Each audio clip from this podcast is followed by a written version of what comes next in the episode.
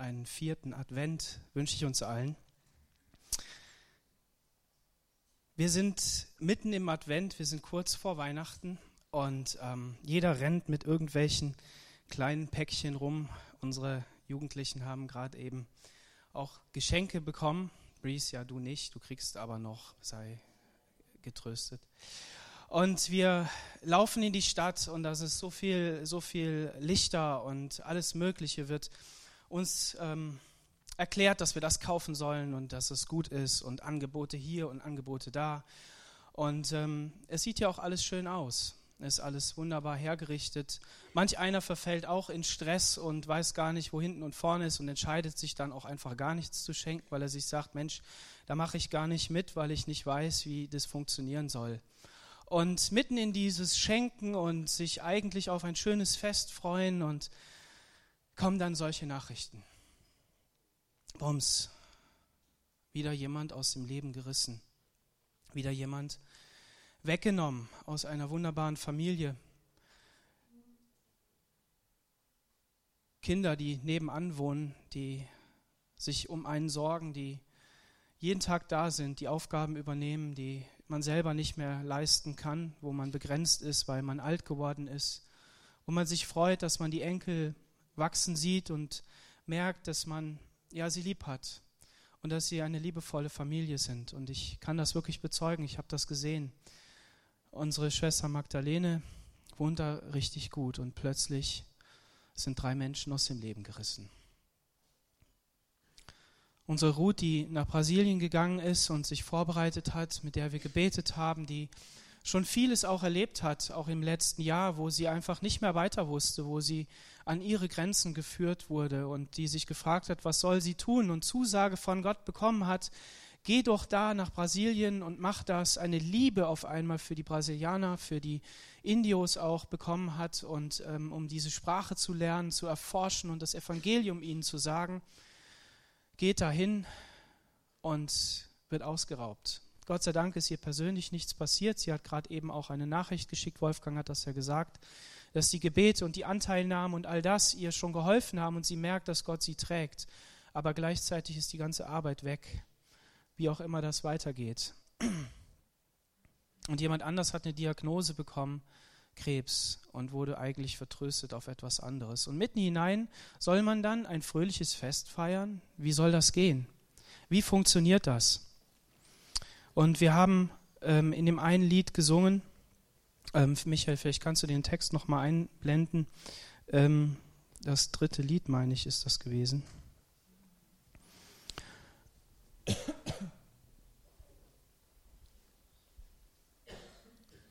Ähm, Moment.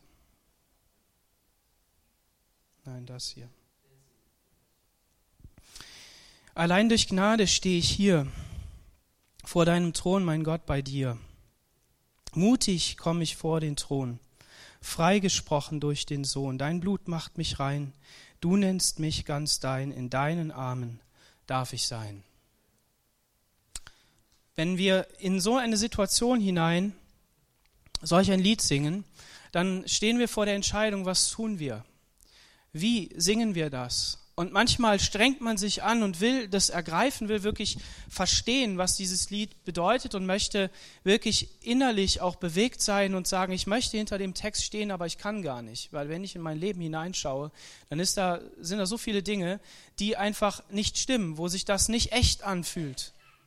Und ähm, die Predigt, die ich heute für heute vorbereitet habe und der Text, der mir dabei ähm, ja so im Zentrum hier steht, der steht in Matthäus Kapitel 2. Und wenn wir uns diese Passage anschauen, dann ist das mit dieser Geschichte ähnlich.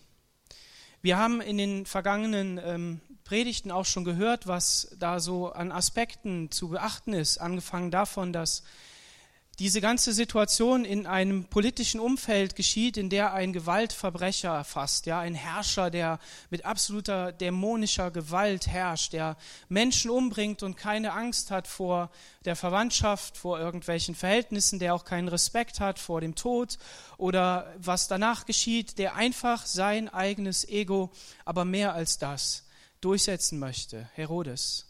eine, eine unmögliche Situation. Und dann finden wir dort eine geistliche Elite, die so sehr von sich eingebildet ist, dass wenn man das Johannesevangelium liest, dann merkt man, hey, die sind so sehr davon überzeugt, dass sie den Tempel schon zu ihrem Eigentum gemacht haben. Nur ja kein Aufstand, nur ja kein Jesus oder irgendeinen Retter in diese Situation, den wir uns nicht vorstellen können, der nicht in unser System passt, damit nur ja die Römer ruhig bleiben und unseren Tempel nicht niederreißen, unseren Tempel.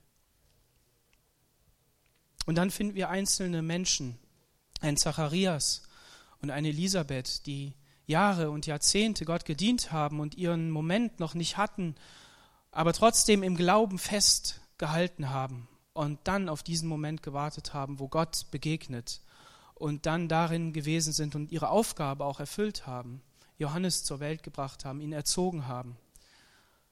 Oder ein Josef, der überrumpelt wurde, weil ein anderer seine Frau schwanger gemacht hat. Aber der Gott geglaubt hat, weil Gott zu ihm geredet hat und gesagt hat, Josef, verlass sie nicht. Und eine Maria, die nicht wusste, wie mit ihr geschieht, die auch gottesfürchtig war und das auch sein wollte und nichts falsch machen wollte und auf einmal schwanger wird vom Heiligen Geist. Und in dieses Chaos, wenn man sich das mal so alles vorstellt, wie das da gewesen ist, kommt dann diese Weihnachtsgeschichte die wir hier finden in Matthäus Kapitel 2. Da heißt es im Vers 1, da Jesus geboren war zu Bethlehem in Judäa, zur Zeit des König Herodes, siehe, da kamen Weise aus dem Morgenland nach Jerusalem und sprachen, wo ist der neugeborene König der Juden? Wir haben seinen Stern aufgehen sehen und sind gekommen, ihn anzubeten. Als das der König Herodes hörte, erschrak er und mit ihm ganz Jerusalem. Und er ließ zusammenkommen alle hohen Priester und Schriftgelehrten des Volkes und erforschte von ihnen, wo der Christus geboren werden sollte. Und sie sagten ihm in Bethlehem, in Judäa, denn so steht geschrieben durch den Propheten Micha, und du, Bethlehem im Lande Judäa, bist mitnichten die kleinste unter den Fürsten Judas, denn aus dir wird kommen der Fürst, der mein Volk Israel weiden soll. Da rief Herodes die Weisen heimlich zu sich und erkundete genau von ihnen, wann der Stern erscheinen oder erschienen wäre. Und schickte sie nach Bethlehem und sprach, zieht hin und forscht fleißig nach dem Kindlein. Und wenn ihr es findet, so sagt's mir wieder, dass auch ich komme und es anbete. Als sie nun den König gehört hatten, zogen sie hin. Und siehe, der Stern, den sie ähm, hatten aufgehen sehen, ging vor ihnen her, bis er über dem Ort stand, wo das Kindlein war. Da sie den Stern sahen, wurden sie hoch erfreut und gingen in das Haus und sahen das Kindlein mit Maria, seiner Mutter, und fielen nieder und beteten es an, taten ihre Schätze auf und schenkten ihm Gold, Weihrauch und Myrrhe. Und da ihnen im Traum befohlen wurde, nicht wieder zu Herodes zurückzukehren, zogen sie auf einem anderen Weg wieder in ihr Land. Bis hierhin der Text. Das hört sich so reibungslos an. Da sind ein paar Menschen, die kommen von weit her in ein anderes Land, um einen neuen König anzuschauen, um ihn zu begrüßen, um ihm Geschenke zu geben. Und man fragt sich natürlich, woher diese Weisen sind. Die Weisen aus dem Morgenland. Und die Kirche hat es bis dahin getrieben, dass sie sogar wussten, wie sie ausgesehen haben. Es waren drei Leute. Sie sahen weiß und braun aus und sie hatten lange und kurze und rötliche und was auch immer für Haare und so weiter. Steht alles nicht im Text. Es waren mal zwölf. Aber ob es zwölf waren oder drei, ist völlig egal. Es waren Weise aus dem Morgenland. Und es gibt in der Bibel einen Mann, von dem wird berichtet, dass er in die Gefangenschaft geführt wird. Und ein ganzes Volk wird in die Gefangenschaft geführt, das Volk Israel und in das Exil. Und sie ähm, werden auserwählt, dem König zu dienen und weise zu sein am Hof des Königs. Das ist Daniel mit seinen Freunden. Und sie werden namentlich erwähnt. Vielleicht waren da auch noch mehr, die in irgendwelche Stellungen gekommen sind, in welche Positionen der Regierung. Auf jeden Fall hatte also das Volk Israel einen Einfluss auf diese Babylonier. Und ähm, sie haben ihr Wissen geteilt. Sie haben an den Verheißungen Gottes teil, äh, festgehalten und haben die mitgeteilt.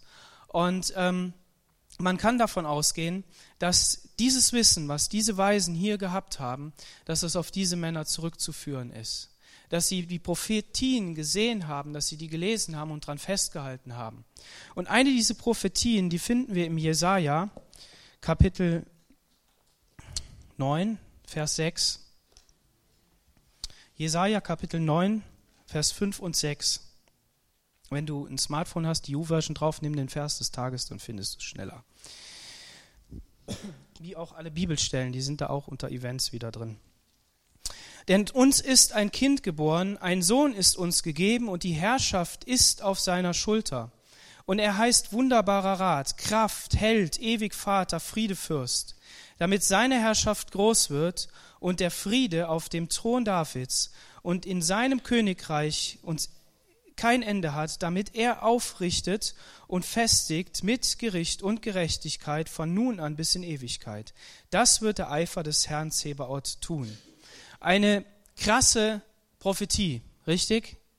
Das ist eine Prophetie, das ist eine Zusage Gottes, eine Verheißung, ein Versprechen Gottes, dass ein Kind geboren wird, irgendwann in der Zeit, und dass er eine Herrschaft antreten wird, die wird auf seinen Schultern sein. Er wird regieren und er wird wunderbar, Rat, Kraft, Held, ewig Vater und Friedefürst heißen. Wow, das muss ein Mann sein. Und diese Weisen, die haben das gewusst. Wie detailliert die das gewusst haben, wissen wir nicht, das steht da nicht. Aber auf jeden Fall sind sie ja diesen weiten Weg gekommen, haben sich auf den Weg gemacht, unerschütterlich in ihrem Glauben, in ihrer Vorstellung, in dem, was sie so erlebt haben. Und sie sind dann gegangen. Woher kommen diese Weisen? Sie sind Angehörige einer vornehmen ähm, Klasse, einer Priesterklasse, einer Gelehrtenklasse. Und es könnte sein, dass sie einmal von den Medern gekommen sind.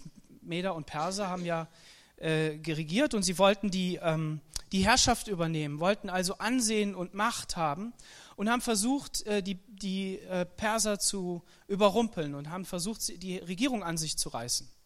Und das ist ihnen nicht geglückt, da haben sie, ähm, haben sie nicht geschafft. Und dann haben sie sich dazu entschieden, dass sie Priester werden sollen und sind das geworden und sind dadurch weise geworden, Gelehrte geworden, die sich mit der Wissenschaft beschäftigen und mit dem Erforschen von, von Wahrheiten und haben dadurch einen riesigen Einfluss auch gehabt in die Regierung. Und ähm, sie waren sowas ähnliches wie die Leviten im Volk Israel. Die Leviten im Volk Israel, das war genau der Stamm, der dazu erwählt ähm, worden ist, ähm, die, die, ähm, die Dienste für die Priester auszuführen, mit den Priestern gemeinsam die Brücke zu schlagen zwischen den Menschen und Gott. Und sowas Ähnliches haben sie dort auch ähm, ausgeführt. Und ähm, eines Tages ist ein Sternbild aufgetaucht und es gibt verschiedene Theorien darüber, wie dieses Sternbild ausgesehen haben könnte und was für ein Ereignis es sein könnte. Nichts ist sicher, auf jeden Fall ist sicher, dass nichts sicher ist. Ähm, und äh, aber es gibt Keilschriften aus Mesopotamien, die legen nahe, dass halt in einem bestimmten ähm, Sternbild äh, des, des Fisches, dass dort zwei Planeten so eng beieinander waren, dass man die gesehen hat. Aber es gibt, wie gesagt, da noch mehr Theorien dazu. Auf jeden Fall zeigt uns das eins ganz deutlich, und da möchte ich auch auf unsere Bibelabende hinweisen, ähm, wo wir sehen, dass das, was in der Bibel geschrieben steht, dass das wahr ist. Ähm, dass das sich nicht nur um eine Erfindung handelt, irgendwelche Menschen, die sich da aufgemacht haben, die da reingesponnen worden sind, sondern dass das wirklich gegeben hat. Denn wenn es bestimmte ähm, Sternzeichen gibt, die man selber heute errechnen kann mit den leistungsfähigen Computern, dann ist das doch ein Hinweis darauf, dass solche Phänomene gegeben hat. Und äh, für mich ist das immer wieder ein Beleg dafür. Über Herodes haben wir schon gesprochen er dieser grausame und böse Mensch, der, der regiert hat in dieser Zeit.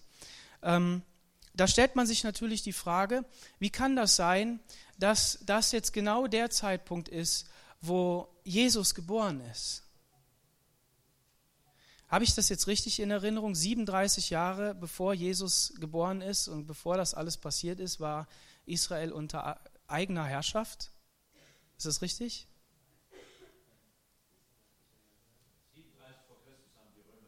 Richtig. 37 vor Christus. Es gab Aufstände davor. Die Juden haben gekämpft, haben Macht an sich reißen wollen. Und 37 Jahre bevor Jesus auf die Erde gekommen ist, sind die Römer ins Land gekommen und haben die Regierung übernommen. 37 Jahre. Die religiöse Elite hat gesagt, wir wollen Frieden mit denen schließen. Wir wollen uns so verhalten, dass das hier alles ganz ruhig ist, dass nichts durcheinander geht. Aber immer wieder gab es irgendwelche Leute, die voller, voller äh, Kraft und, und, und, und, und Wut im Bauch die, die Herrschaft an sich reißen wollten. Und wenn uns dann die Bibel davon berichtet, dass Jesus durchs Land gegangen ist und dass er eigenartige Reden geschwungen hat, von einem neuen Königreich gesprochen hat, oder wenn solche Weisen dann nach Jerusalem kommen, an den königlichen Hof, empfangen werden natürlich mit allen Ehren, und dann sagen, ja, wir suchen den neuen König. Boah, das trifft doch das Volk wie ein Schlag. Das ist doch eine, eine Explosion, das rüttelt doch an den Grundfesten. Vor allen Dingen einem Herodes, der gerade ein paar, äh, eine kurze Zeit vorher Pharisäer umgebracht hat, weil die gewissen Leuten in der Verwandtschaft des Herodes gesagt haben, ja, dein Nachkomme wird auf dem Thron sein.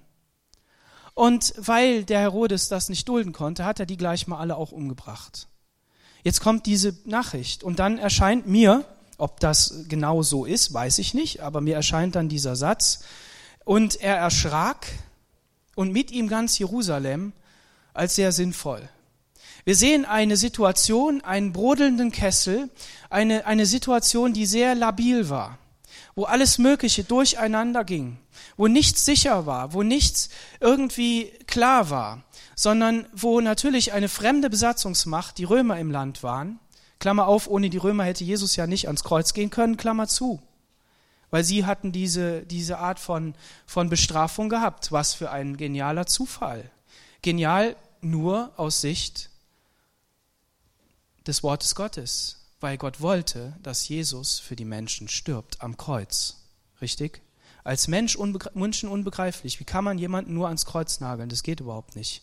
Aber Gott wollte es so. Und deshalb hat er es dazu geführt, dass die Umstände so waren, wie sie waren. Und wenn man sich das eben im Detail anschaut, dann merkt man, boah, hier kommt wirklich alles punktgenau zusammen. Ein paar Verse später, nachdem Herodes dann merkt, ja, die haben mich da auf die, aufs Kreuz gelegt, bringt er Kinder um. Ich habe mich immer gefragt, wie kann das sein? Er hat Kinder umgebracht im Alter bis zwei Jahren. Also muss diese Geschichte hier auch ungefähr ein bis zwei Jahre nach dem Stall von Bethlehem sein. So, wenn du also jetzt deine Krippe da zu Hause aufgebaut hast und die Weisen aus dem Morgenland da reingepackt hast, es macht nichts, nicht so schlimm. Darum geht's nicht. Aber die waren auf jeden Fall nicht mehr in dem Stall.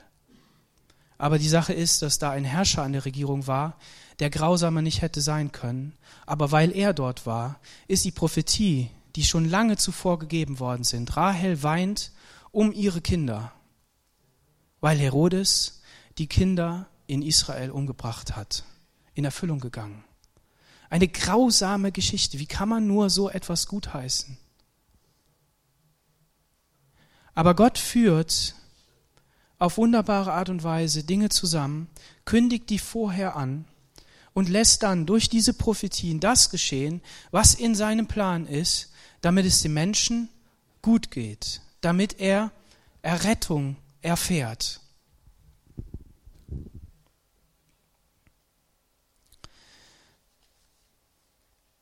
Die Frage ist, was macht das mit uns? Ich hatte eben gesagt, dass diese Weisen aus dem Morgenland gekommen sind aufgrund dieser, dieser Verheißungen. Und dann sind die an den Hof gegangen und haben eben dem Herodes das gesagt und der hat dann bei den Schriftgelehrten nachgefragt. Und der Text, der hier geschrieben ist, der ist so geschrieben, dass er das immer wieder gefragt hat. Also er ist nervös geworden. Das, was grammatikalisch ist das so geschrieben, dass man weiß, der hat die Frage immer wieder gestellt. Der wollte eine Antwort haben, weil er seine Regierung, seine Herrschaft sichern wollte. Und der hat nachgefragt und dann haben sie geforscht und haben herausgefunden, und hier steht in Vers 6, und du Bethlehem im Lande Juda bist mitnichten die kleinste unter den Fürsten Judas, denn aus dir wird kommen der Fürst, der mein Volk Israel weiden soll.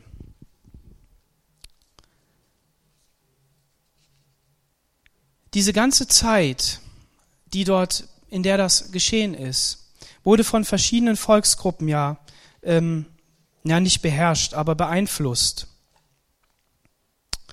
Und ähm, sie alle hatten einen, einen Anspruch.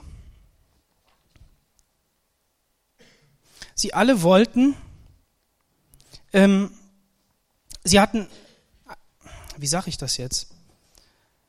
Sie hatten die Ahnung, dass ein Herrscher kommen wird aus Juda aus Judäa. Bei den Römern heißt es, ähm, dass sie das ahnten, dass sie das sahen, und ich suche, ah hier, da heißt es, dass man fest davon überzeugt gewesen sei, der Orient werde zu dieser Zeit mächtig werden und Herrscher aus Judäa würden die Weltherrschaft antreten. Oder an einer anderen Stelle heißt es, im ganzen Orient war der Glaube verbreitet, dass es zu jener Zeit den Menschen aus Judäa bestimmt sei, die Welt zu beherrschen. Und die Juden selber haben gesagt, zu jener Zeit jemand aus ihrem Land Herrscher über die bewohnte Erde werden würde.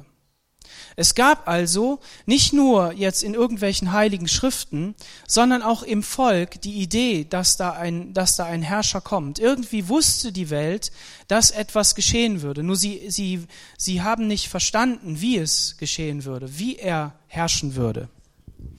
Und all das führte dazu auch mit, dass natürlich die Religion und die, die religiöse Vorstellung sich so zementiert hat und man versucht hat, jetzt alles so vorzubereiten, wie man das halt erwarten würde, nur nicht so, wie Gott es wollte.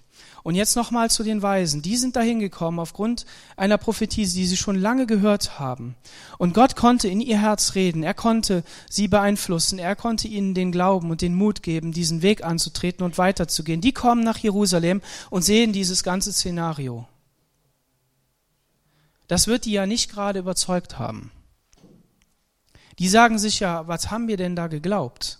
Was haben wir denn da gesehen? Was, was soll denn das? Der, der Herrscher erschrickt, der will, dass wir wieder zu ihm kommen, heimlich in der Nacht, dass wir ihm sagen, damit er ihn auch anbeten kann. Vielleicht waren die Weise genug und haben selber schon ein bisschen geahnt, na, ob mit dem alles so, so in Ordnung ist, aber vielleicht haben sie es auch nicht geahnt. Auf jeden Fall haben sie sich nicht entmutigen lassen. Die Frage ist, wenn du in dein Leben schaust, wenn du an all die Situationen schaust, die dich hindern, einen, einen, einen schönen Moment, einen guten Moment mit Gott zu erleben, seine Zusage zu glauben, sein Wort zu glauben, eine Predigt zu glauben oder einen Zuspruch von einem Mitmenschen zu glauben, lenkt dich das ab, was du an Negativem erlebt hast? Erschüttert dich das so sehr, dass du sagst, ich gehe nicht weiter, ich kann das nicht glauben? Ich bete dafür, dass der Ralf und seine ganze Familie nicht in den negativen und den, den ausweglosen Gedanken hängen bleiben, sondern dass Gottes Botschaft, sein, seine freisetzende Botschaft in ihr Leben kommt, so wie bei unserer Schwester Magdalene, die gesagt hat, ich bin so froh, in der Gemeinde zu sein. Und sie hat damit ausgerückt, dass Gottes Wort auch in mein Herz fallen kann, dass es mir Kraft gibt, dass der Heilige Geist mich trösten kann. Denn wir als Menschen können sie nicht trösten, aber Gott kann sie durch uns trösten. Amen. Und die Frage ist, und das stelle ich mir selber auch, bis wo geht mein Glaube? Wie, wie gehe ich damit um? Und jetzt machen wir uns auf den Weg und verfolgen mal, wie die, wie die ähm, Weisen aus dem Morgenland damit umgegangen sind.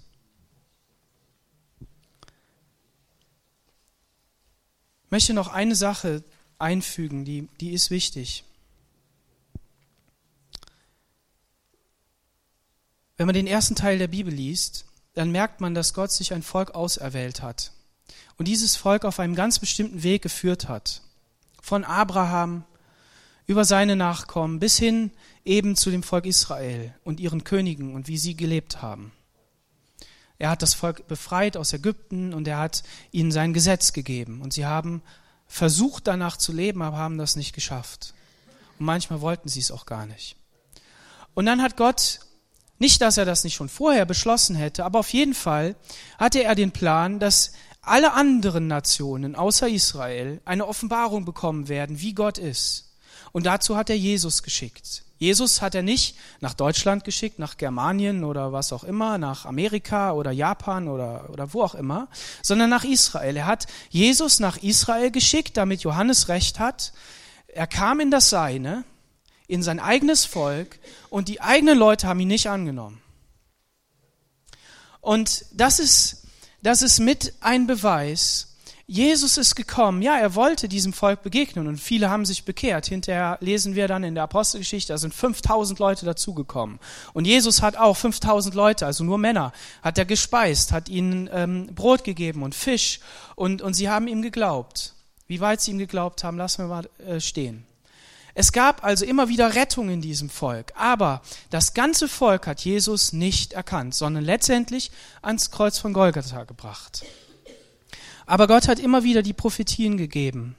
Und er hat gesagt, ich werde diesen Plan einfach durchführen. Und wenn wir das Johannesevangelium lesen, aber dann auch die Apostelgeschichte, dann merken wir, dass vor Jesus Gott abgelehnt wurde in seinem Plan, dass während Jesus gepredigt hat, er von den Juden immer wieder verfolgt wurde und sie überlegt haben, wie sie ihn ans Kreuz bringen wollten und können. Und nachher die Apostel immer wieder verfolgt wurden und dass Paulus immer wieder unter Druck gesetzt worden ist und so weiter, damit die Gemeinde verfolgt wird. Damit, warum? Damit das Evangelium an die Nationen kommt, an uns. Wir werden in der Bibel als Nationen bezeichnet, als Heiden, nämlich die nicht zum Volk Israel gehören. Damit Jesus und seine Offenbarung zu dir und zu mir kommt. Und daran sehen wir, dass dieses Volk zwar wunderbare Verheißungen hatte und es auch Einzelne gab, wie ein Simeon oder eine Hannah, die im Tempel waren und auf den Erlöser, auf Jesus Christus gewartet haben, die hat es immer wieder gegeben. Aber das ganze Volk hat ihn nicht erkannt. Und die Frage ist, wie gehen wir damit um? Haben wir auch Prophetien in unserem Leben, haben wir Zusprüche Gottes, Worte Gottes, die in dein Herz hineingesprochen worden sind, du dich aber durch deine Umstände, durch dein Erlebnis, durch dein vielleicht auch empfundene Nichtverbindung mit Gott hast wegbringen lassen, abbringen lassen und gesagt, naja, das mit Gott hake ich mal ab. Schauen wir mal, was die, was diese ähm, Weisen gemacht haben. Als sie nun in Vers 9 den König gehört hatten, zogen sie hin. Und siehe, der Stern, den sie hatten aufgehen sehen, ging vor ihnen her, bis er über dem Ort stand, wo das Kindlein war. Vers 10. Da sie den Stern sahen, wurden sie hoch erfreut. Immer wieder, wenn Gott etwas ähm, total Krasses in der Weltgeschichte macht, verknüpft er das auch mit natürlichen Phänomenen. Ja, Mose, brennender Dornbusch, Volk Israel, Wolkensäule, Feuersäule und so weiter und so weiter. Irgendwelches Erdbeben und, und all diese Phänomene. Und hier war es ein Stern. Und äh, wie auch immer das jetzt genau gewesen ist, wenn man ja so manchmal an der Sonne im Sommer vorbeifährt, ne, dann denkt man, die verfolgt einen. Zumindest habe ich das gedacht, als ich so klein war. Ähm, und manchmal heute auch noch, ähm, weil die Sonne einfach so riesig ist und gigantisch. Aber hier steht, die Bibel bezeugt, da sie den Stern sahen. Und das bedeutet, sie haben darauf geschaut. Sie sind nach Jerusalem gekommen, in diesen Hexenkessel, in diese fromme Elite, die ihnen keine wirkliche Antwort geben konnte, weil die hätten ja ausflippen müssen. Ja, ist das krass, dass jetzt der Retter endlich da ist. Und weißt du was, wir haben auch schon an die Prophetie geglaubt. Und gut, dass ihr gekommen seid, das ist nochmal ein Zeichen. Wir kommen einfach mit und wir beten ihn an. Nein, die sind in Jerusalem geblieben, man hört nichts mehr von ihnen, weil sie sich das gar nicht so vorgestellt haben. Und der Herodes, der wollte das mal erkunden und, wie ich schon gesagt habe, wahrscheinlich auch umbringen. Seine Anbetung bestand dann in etwas anderem. Aber sie haben auf den Stern geguckt und sie sahen diesen Stern und sie wurden hoch erfreut. Lass uns auf die Dinge gucken, die Gott in unser Leben gegeben hat, wo wir ihn erlebt haben und wo er sich uns offenbart hat, wo er gezeigt hat, wer er ist. Und lass dir das nicht durch irgendeine Wolke verdecken oder durch irgendeinen Umstand mürbe machen oder durch ein Geschwätz, sondern schau da drauf und bitte Gott, dass er dir darin begegnet, damit du wieder zurückfindest. Und Vers 11. Und sie gingen in das Haus und sahen das Kindlein mit Maria. Und das Haus ist hier wirklich das Haus, ja. Sie sind in ein Haus gegangen. Maria und Josef sind umgezogen, wo auch immer Josef war. Seine Mutter und fielen nieder. Sie fielen nieder. Das ist ihre erste Handlung. Da kommen Weise aus ganz weit weg aus einem Reich, das viel größer und gigantischer ist als das kleine Israel, das kleine Judäa, die Besatzung erleben mussten. Da waren andere Leute, die geherrscht haben. Wenn sie nach Rom gegangen wären, würde man sich das ja noch gut vorstellen können. Aber nein, sie waren dort. Und sie hatten solch eine Größe im Herzen und so eine, so eine ähm, Haltung der Demut, dass sie sich niedergeworfen haben. Und dieses Niederwerfen ist wirklich ein sich niederknien und mit dem Angesicht auf die Erde gehen. Also sie haben sich wirklich niedergekniet und haben Jesus angebetet. Und dabei haben sie nicht auf das Kind geschaut. Sie haben nicht geschaut, dass er klein war, dass er, dass er eigentlich gar keine Macht hat, sondern sie wussten innerlich, dass es etwas damit zu tun hat, was Gott in diesem Leben tun wird. Und das war Punkt eins. Sie fielen nieder. Wenn sie stolz gewesen wären, wie die geistliche Elite in Jerusalem und so manch ein anderer, dann hätte Hochmut Probleme geschaffen, richtig? Wie oft ist das in unserem Leben? Schau mal bei dir rein, wo du stolz bist, wo du nicht auf den anderen zugehst. Du musst ja nicht vor ihm niederfallen und ihn anbeten, das brauchst du nicht, das brauchen wir nur vor Jesus. Aber du darfst dich demütigen und sagen, hey, kann ich auf dich zukommen? Und ich gehe mal mit meiner Meinung einen Schritt zurück mit meiner Weisheit, mit meinem Wissen. Ihr müsst überlegen, das waren ja nicht irgendwelche dahergelaufenen, Entschuldigung, Hirten. Bei denen hat man das ja noch verstanden. Aber das waren Weise, die waren in der Regierung, in, der, in, den Regierungsgeschäften mit drin. Die waren an jeder Runde dabei, wo der König des großen Reiches dabei war. Und sie standen in dieser Tradition. Sie waren Priester in diesem Land. Sie waren nicht irgendwelche dahergelaufenen. Die hatten Reichtümer dabei und sie fallen nieder und beten an. Wir lesen da einfach so drüber hinweg. Manchmal habe ich das Gefühl, ja, weil das so eine schöne Schnulze ist. Kennt ihr das, wenn man ähm, mal so Lust hat auf, eine, auf so eine Schnulze, wo das alles so schön ist und es hinterher gut ausgeht, so ein Film, ne? Und dann setzt man sich da vor den Fernseher und guckt sich das an und ist alles toll. Ne?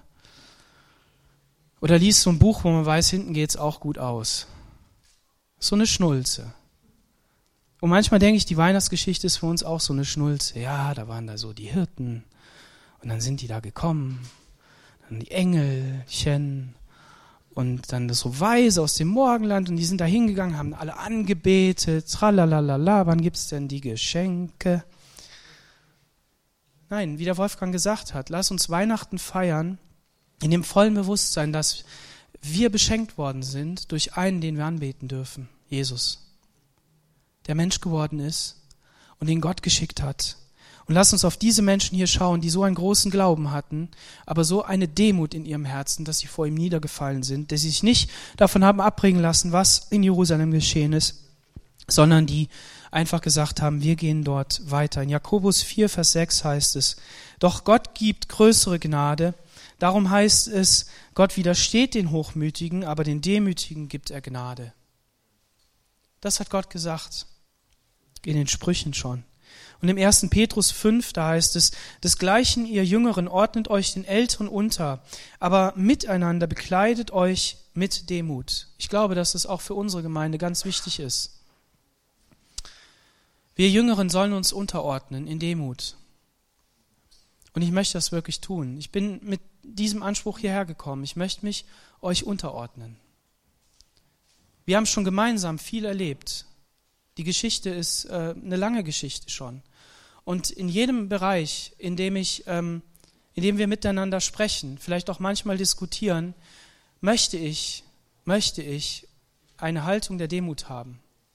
Ich weiß, dass ich mich manchmal aufreg, wenn ich dann wieder sowas höre, wo ich denke, meine Güte, muss wieder diese Meinung so durchgehen, muss das wieder so sein. Aber es ist eigentlich eher die Verzweiflung darüber, dass ich darauf keine Antwort habe, weil ich kann dir nicht helfen. Ich kann dir nicht helfen, wenn Dinge schräg laufen in der Gemeinde, die, ähm, ja, mit Menschen zu tun haben und wo wir Geduld haben müssen. Wenn, wenn, wenn die Entwicklungen weitergegangen sind, wir vielleicht noch hängen geblieben sind in irgendetwas und einfach mal einen Sprung machen müssen, damit wir vorwärts kommen. Doro und ich, wir schauen unsere Kinder an und wir sind echt glücklich über unsere Kinder. Und jetzt vor zwei Tagen hat ähm, die Matthäa ähm, Besuch bekommen von ihrer kleinen Salome und die sind beide immer so schön miteinander am Spielen und manchmal streiten sie sich auch, aber die kriegen das immer wieder hin. Und dann haben die gespielt und parallel zum Spielen hat sie ihr Zeug gepackt, weil sie eine Übernachtungsaktion bei einer Freundin hatte. Und dann ähm, hat sie an dies und das und jenes gedacht, nicht an all die Spielsachen, sondern wirklich an die Klamotten und was man da alles haben muss und so weiter. Und Doro hat nichts gemacht. Und äh, dann hinterher hat sie nur noch mal korrigierend gefragt, brauchst du das wirklich? Und hat sie gesagt, nee, das brauche ich nicht, dafür muss ich aber dann was anderes mitnehmen. Und wir standen dann da und dann haben wir gesagt, boah, jetzt ist die auch schon selbstständig. Und manchmal erlebt man das als Eltern. Ne? Man, man, man ist ja bei den Kindern, man sieht das ja, wie die sind und dann hat man so eine Vorstellung. Und die anderen, die Verwandten, die kommen dann alle Jubeljahre mal und gucken die an und boah, bist du groß geworden, ne? und was du schon alles kannst. Und Eltern, die, die daneben stehen, die sagen, ja gut, äh, hab, ist mir noch gar nicht aufgefallen. Ne? Und, ähm, und dann überrumpelt mich das. Und dann muss ich wirklich hinter mich gehen und sagen, jetzt komm in die Gänge, du musst anders denken. Du, du, du, du kannst nicht mit deinen, mit deinen Vorstellungen da weitergehen. Du musst loslassen. Du musst sagen, ja, dann gehst du halt jetzt ins Kino und guckst dir den Film an mit dem und dem und vertraust halt einfach, dass er auch wiederkommt. Und wenn der um halb neun immer noch nicht da ist, dann darfst du nicht in Panik geraten.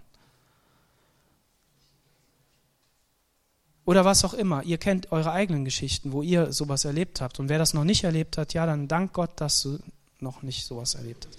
Nein. Oder bitte ihn, dass, dass, dass Gott deine Frau segnet, die du noch nicht hast, aber sie lebt ja schon. Und dass ihr euch gut trefft und dass ihr eine gute Familie aufbaut, ja.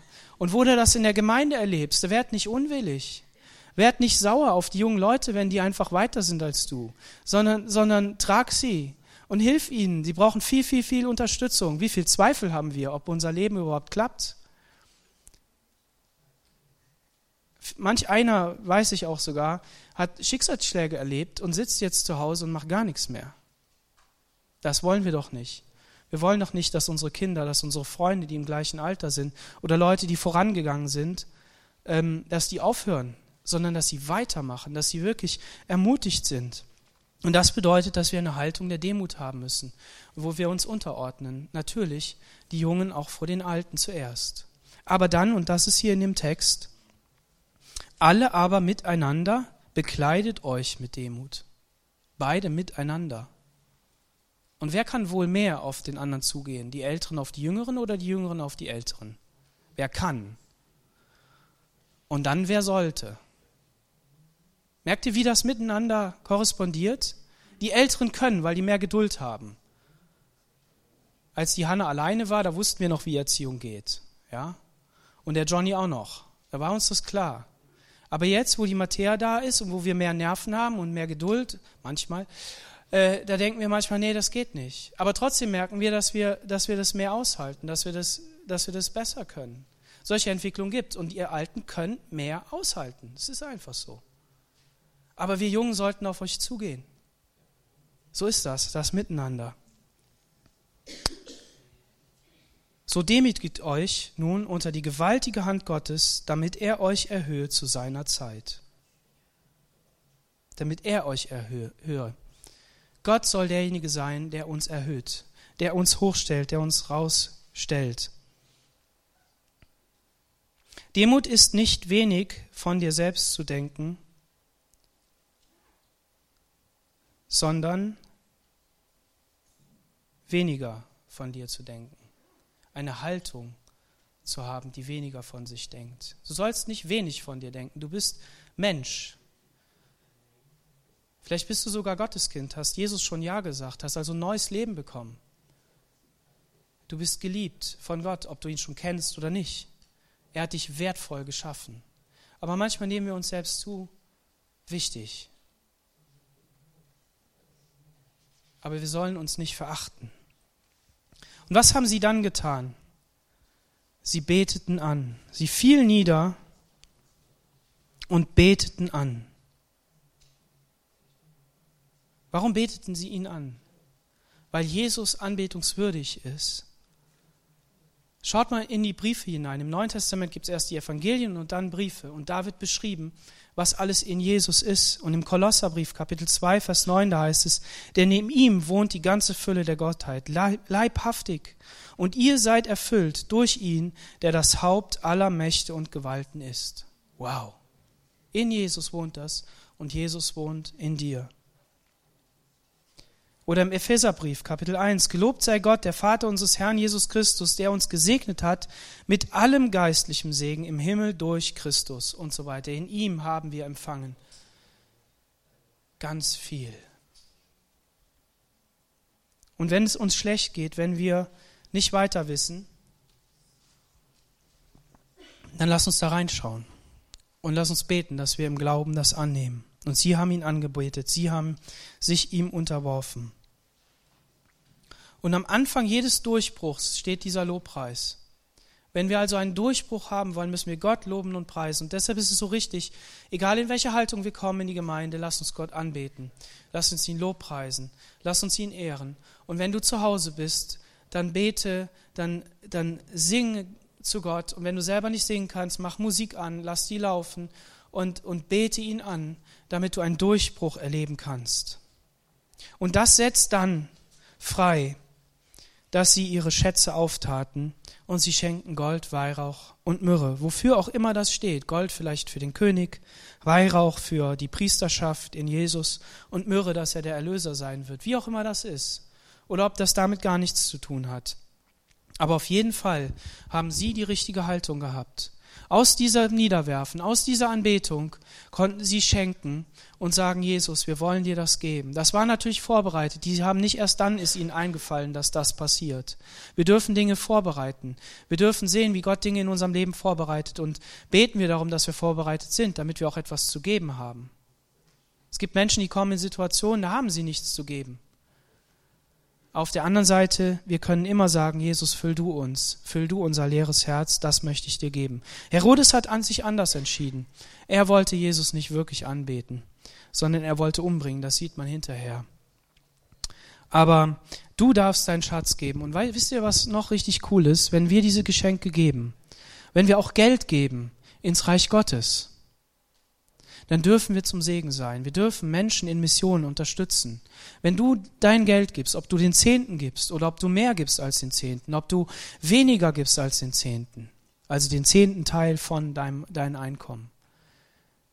Aber du darfst ein Segen sein. Jeder Euro, den du gibst ins Reich Gottes, ist nicht ein Euro an die FCG Aachen, sondern ist ein Euro in das Reich Gottes, damit andere Menschen Bibeln kaufen können, Dinge übersetzen können, damit sie zu Menschen gehen können, die nicht erreicht sind, damit wir hier in der Stadt Menschen erreichen können, damit wir Gemeinde Jesu sein können. Und das bedeutet, wenn du krank bist, wenn du, wenn du dich nicht betätigen kannst, aber beten kannst, wenn du etwas Geld geben kannst, dann darfst du wissen, dass du für das Reich Gottes im Einsatz bist. Lass uns da auch nicht kleiner von uns denken, als wir sind. Ja, ich gebe ja nur. Nein, du, du setzt etwas frei, in der himmlischen Dimension, damit Gottes Reich gebaut wird. Amen. Und wenn man dann Jesus begegnet ist, wenn man diesen Durchbruch erlebt hat, dann geht man verändert weg. Wer glaubt das? Und da ihnen im Traum befohlen wurde, nicht wieder zu Herodes zurückzukehren, zogen sie auf einem anderen Weg wieder in ihr Land.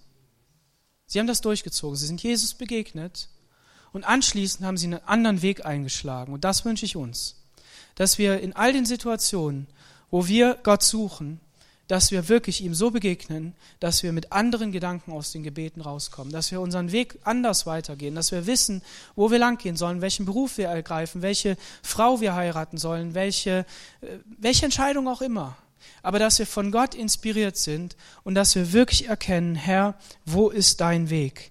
Weil wenn man Jesus begegnet, dann ändert er die Gedanken. Amen. Lass uns aufstehen und beten.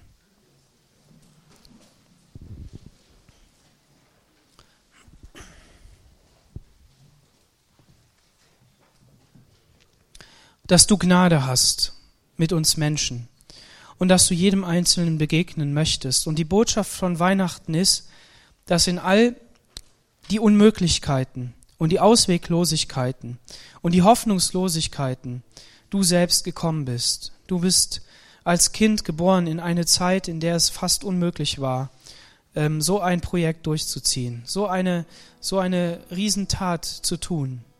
Aber Gott, du hattest Wege, du bist sogar nach Ägypten gegangen, geflohen, um wieder zurückzukommen, um der, dem Mord aus dem Weg zu gehen.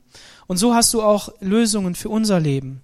Du hast Möglichkeiten, Herr Jesus. Und ich bete darum, dass wir das erkennen, dass wir nicht selber ähm, kurbeln und, und abmühen, Herr, sondern dass du wirklich dein Wort in unser Leben hineinsprichst und dass dadurch Leben entsteht und dass wir dir glauben, Herr, dass wir darauf vertrauen, Herr, denn du sagst, wer glaubt, der wird auch sehen, aber wer nicht glaubt, der wird auch nicht sehen. Und deshalb bete ich, Herr, dass wir immer wieder eine Begegnung mit dir haben, dass wir den Zuspruch in unserem Herzen haben, damit Glaube entsteht. Aber es ist auch gut, dass du gesagt hast, dass du der Anfänger und Vollender unseres Glaubens bist. Und so bete ich für jeden Einzelnen, der heute Morgen hier ist, dass du uns etwas Neues erleben lässt in diesem Weihnachtsfest. Herr, dass wenn wir die Geschichte lesen, wenn wir mit unseren Freunden, Verwandten und Menschen zusammen sind, die wir vielleicht auch gern haben, Herr, dass du da hineinkommst. Und wenn da Menschen dabei sind, die wir eigentlich gar nicht sehen wollen, Herr, dann schenk du doch die Brücke. Sei du doch diese Brücke, Herr, dass wir das Herzen sich verbinden. Darum bete ich und ich möchte es glauben in Jesu Namen. Amen. Und wenn du heute Morgen da bist und sagst, ja, ich ähm, habe davon schon gehört und ich bin heute Morgen hier, weil ich ähm, von Gott angesprochen wurde und ich bin auf der Suche nach ihm, dann kannst du Ja sagen zu Jesus und kannst sagen, ja, ich möchte, dass Jesus in mein Leben kommt und dass er diese Botschaft in mein Leben hineingibt, dass ich Antwort finde und dass er mich rettet. Dann möchte ich dich einladen, dass du dein Herz aufmachst, so wie hier diese, diese Weisen ihre Schätze aufgetan haben und gegeben haben, dass du all das gibst, was, was in deinem Leben ist, damit Jesus da hineinkommt, denn er hat eine Botschaft für dich und die ist gut, nämlich ein frohes Evangelium, ein Evangelium der Hoffnung, ein Evangelium, dass er dich liebt und dass er dich retten möchte und dass er dir helfen möchte. Und wenn das so ist, dann kannst du zu uns kommen, nach vorne und kannst für dich beten lassen. Dann möchten wir für dich beten. Und wenn du schon lange mit Jesus gehst und sagst, ja, ich, ich brauche auch Gebetsunterstützung, dann komm auch einfach nach vorne. Und so wollen wir einfach jetzt nochmal ins Gebet gehen. Und, ähm, aber ich möchte dich ermutigen, mach einen Schritt. Denn das ist wichtig. Einen Schritt auf Jesus zu. Amen.